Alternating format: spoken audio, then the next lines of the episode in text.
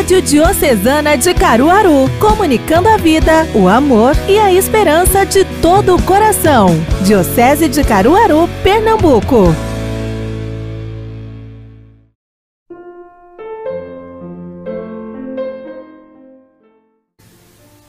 Estamos aqui porque saímos de casa, naturalmente. Estamos aqui porque, saindo dos nossos lares, pela fé, buscamos ao Senhor. Essa era a expressão belíssima do profeta Isaías na primeira leitura. Buscai o Senhor. E nós o buscamos porque nós temos fé. Mais ainda, nós o buscamos porque Deus nos deu a graça de buscá-lo. Ninguém busca a Deus se não foi um dia despertado pelo próprio Deus, com a sua graça. Nós buscamos o Senhor porque é Ele quem toma a iniciativa de nos buscar primeiro não esqueçamos jamais a expressão joanina: Deus nos amou primeiro. Ou ainda, se quisermos tomar um dos profetas Jeremias, com amor eterno eu te amei. Deus nos ama muito antes, Deus nos procura bem antes de nós o buscarmos, de nós o amarmos. E é assim que a parábola do Evangelho de São Mateus iniciava falando de um patrão que levantou bem cedo, foi à praça procurar trabalhadores para a sua vinha. Esse patrão da parábola é Deus. Deus que logo cedo está nos procurando. Deus que logo nas primeiras horas do alvorecer do dia já nos chama para trabalhar em sua vinha. Busquemos o Senhor.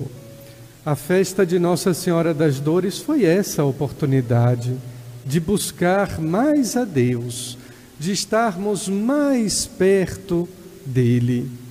Pois afinal, não sabemos quanto tempo teremos, quantas festas ainda nos restam. É desse modo, portanto, queridos irmãos, que o profeta Isaías dizia: Buscai o Senhor enquanto se pode achar.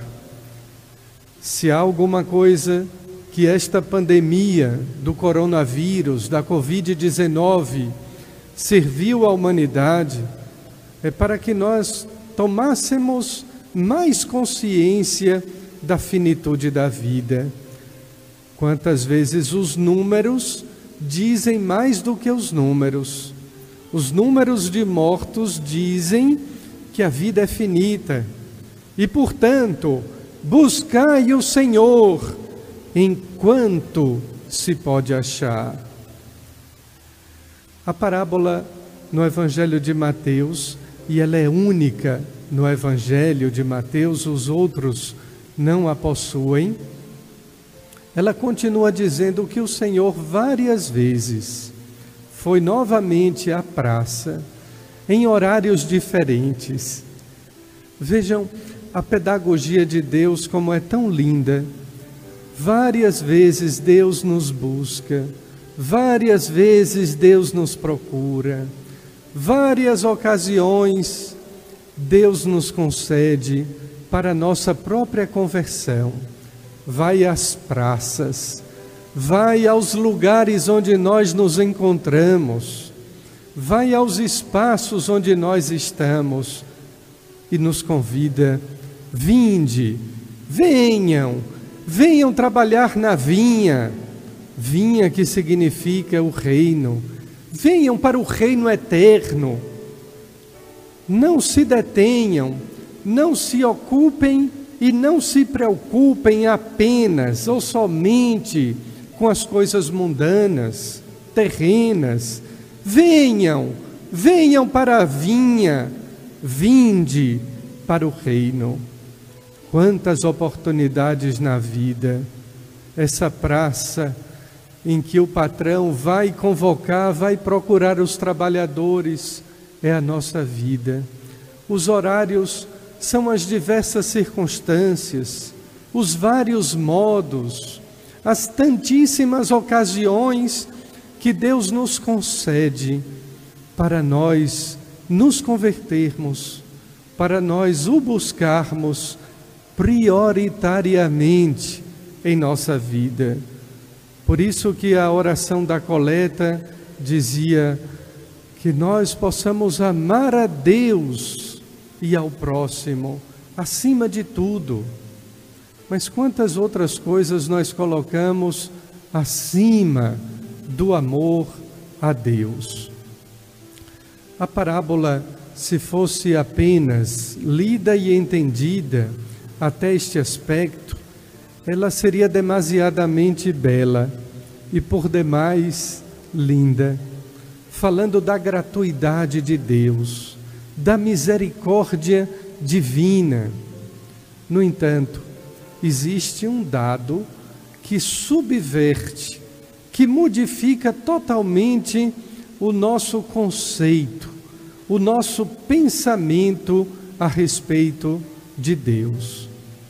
Às cinco horas da tarde, continua nosso Senhor contando a parábola, o patrão vai à praça e encontra ali alguns homens desocupados, talvez desempregados, certamente desempregados. E o patrão pergunta-lhes por que eles estavam ali o dia inteiro. E eles respondem: porque ninguém nos contratou.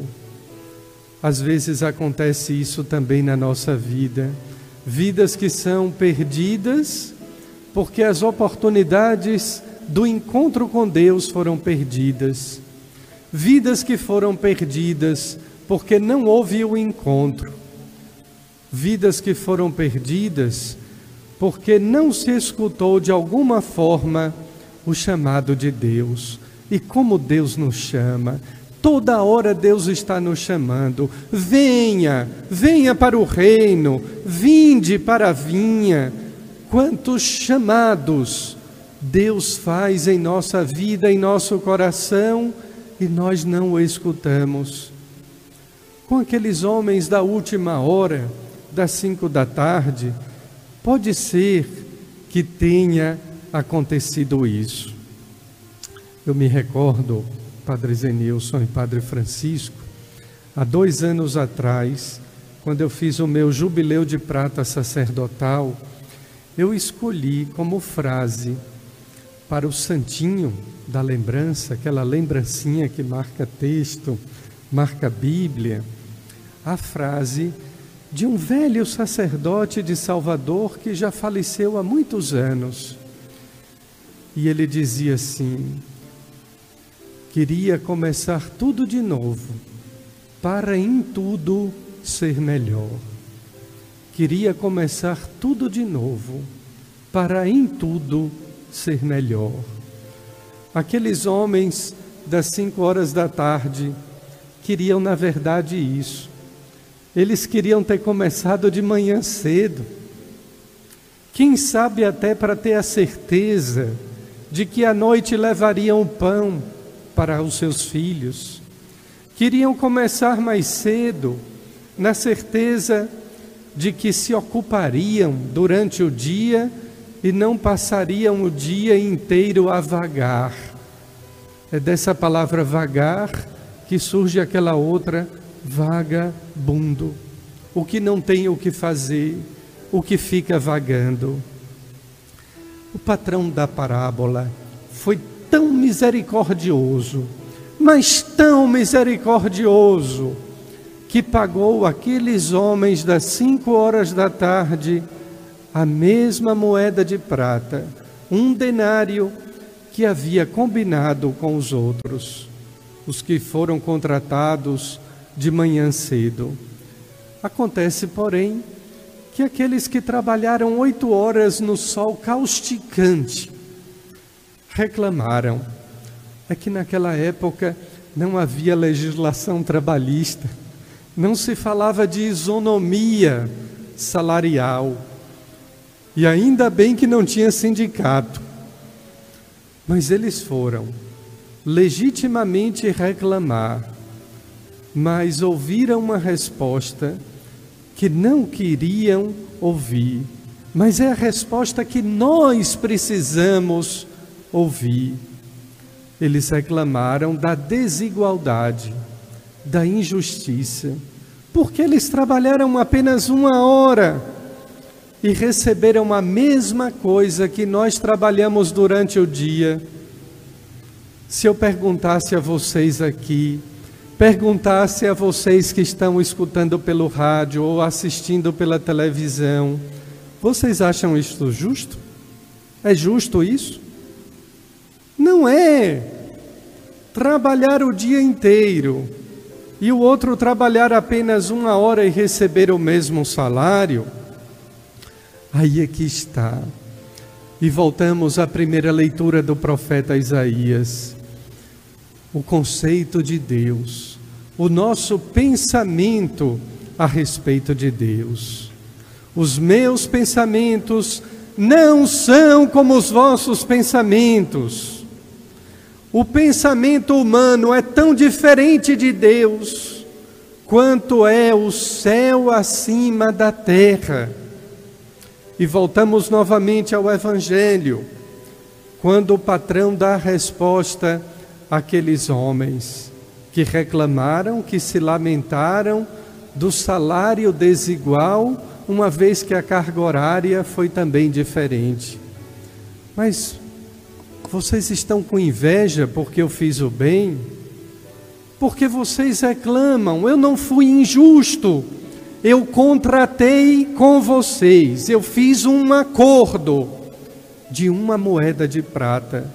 Não posso eu fazer com aquilo que eu tenho o que eu quero, o que eu amo, o que eu desejo fazer.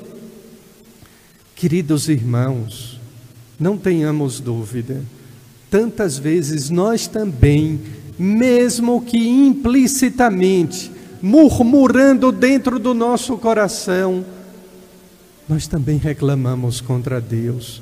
Mas que mundo injusto! Fulano nunca vai à igreja e tem tudo. Fulana não reza e eu estou aqui no hospital com tantas doenças.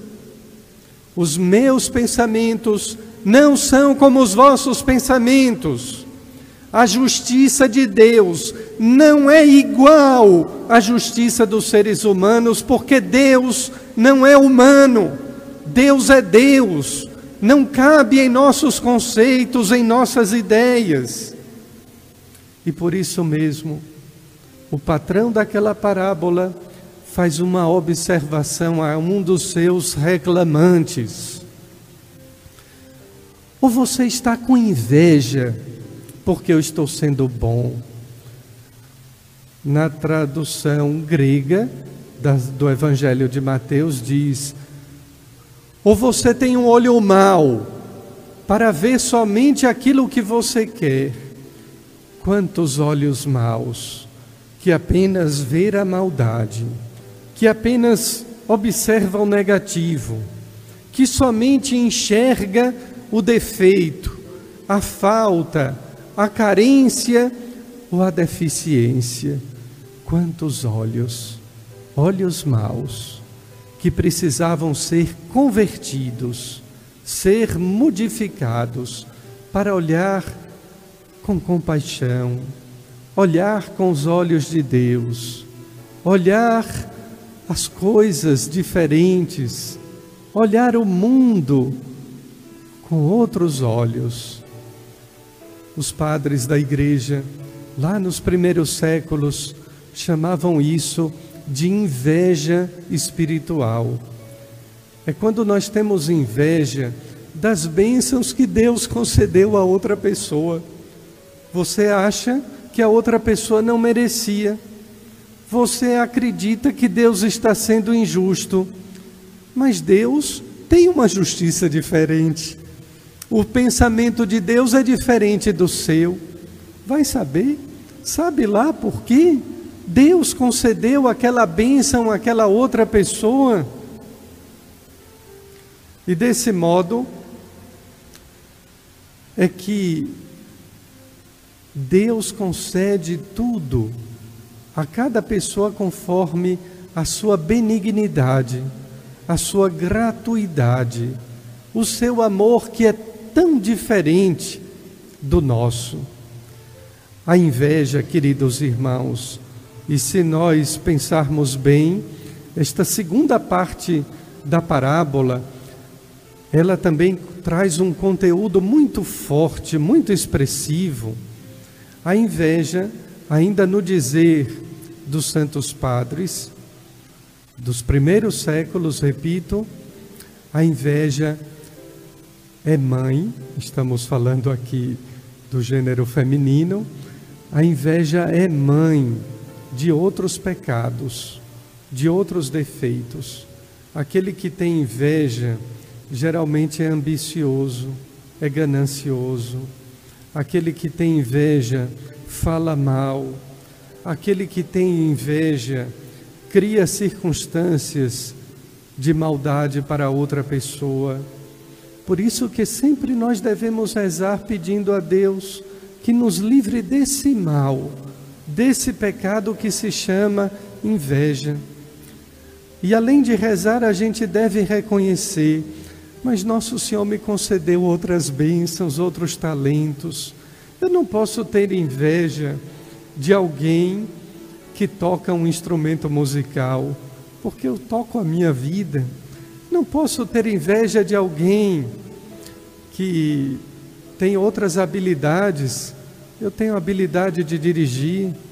Não posso ter inveja da criatividade pastoral de Padre Zenilson, porque eu tenho outra criatividade. Não posso ter inveja da disponibilidade de Padre Francisco, que dia inteiro corre ruas, hospitais, cemitérios, becos e praças, porque eu também tenho outro tipo de disponibilidade. Reconheça, agradeça as bênçãos, os dons que Deus concedeu a você, a mim, a cada um. Não precisamos ter inveja dos outros. Antes, possamos dizer como São Paulo na segunda leitura, a carta aos Filipenses é um verdadeiro testamento lindíssimo do apóstolo Paulo. Para mim, viver é Cristo e morrer é o lucro. Alguém um dia me perguntou, mas seu bispo, será que São Paulo estava depressivo? E disse que morrer para ele era o lucro? Vejam o versículo anterior, ele dizia: viver para Cristo e morrer com Cristo. Santa Teresa de Ávila dizia: morro porque não morro. Santa Teresinha também com uma expressão semelhante. Tudo isso para dizer que tudo em nossa vida pertence a Cristo. Façamos por viver melhor, viver para Cristo, para que um dia eternamente possamos também viver com Ele. Ele nos busca neste mundo, ele nos busca aqui e nós o buscamos lá na eternidade. Ali sim haverá o encontro eterno e definitivamente feliz. Amém.